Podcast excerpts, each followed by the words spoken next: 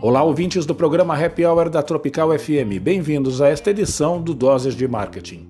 Em um recente encontro com executivos de marketing e vendas, escutei o seguinte: os três setores em termos de maiores oportunidades de crescimento para 2022 são serviços, entretenimento e logística.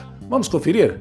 Como fazenda do mundo, o Brasil precisará investir muito em logística terrestre para aumentar a conectividade e reduzir custos para os produtores em um país continental. Isso inclui mais ferrovias, estradas e armazéns.